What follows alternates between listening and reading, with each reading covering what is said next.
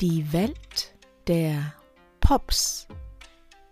Kontemplative Gedankengänge, die um ein einziges Wort kreisen. Mit Herz und Kopf kreiert, tauchen wir doch gemeinsam ein. Sonne. Sie lässt alles erstrahlen. Bäume, Himmel, Wohnräume, Stadt und Land, aber vor allem unser Gemüt. Du hast ein sonniges Gemüt, sagt eine Redewendung. In diesem Fall strahlt die Sonne aus uns in die Welt hinaus. Andersrum strahlt die Sonne auf die Welt und unser Innerstes. Die Wechselwirkung ergibt dann wohl den Sonnenschein. Sonne, die, die alles mit ihrem goldenen Licht durchflutet, es beleuchtet und uns Dinge erkennen lässt, die sonst im Schatten verborgen blieben. Sonne, die, die uns bis zur letzten Pore erwärmt und manchmal sogar zum Schmelzen bringt. Schweiß aus unseren Poren gießt, der sonst als Kristalle in unseren Körpern bliebe. Hart gewordenes Wachs in uns wieder zum Fließen bringt.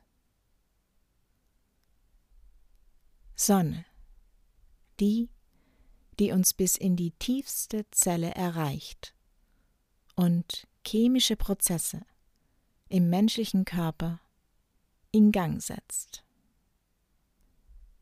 Sie geht jeden Tag im Osten auf und im Westen auch wieder unter. Man könnte meinen, sie ist die Königin der Beständigkeit und pünktlich obendrauf. Sie ist das Zentrum unseres Sonnensystems und wir kreisen ein ganzes Jahr lang um sie herum, bis wir mit unserem Planeten Erde wieder von vorne starten. Wir können uns in diesem Aspekt auf sie verlassen. Doch ob auch sie sich auf uns Erdbewohner verlassen kann? Ob auch wir diese Beständigkeit an den Tag legen, wenn es darum geht, als Mensch zu scheinen?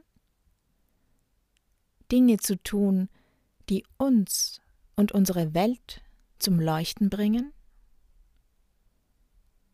Und sind wir nicht manchmal etwas voreilig, wenn wir andere mit dem Wort Star schmücken? Was genau macht einen Stern denn aus?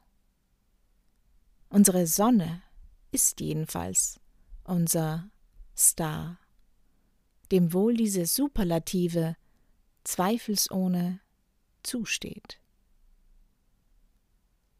So sonnig kann das Leben sein, wenn die Sonne für uns scheint.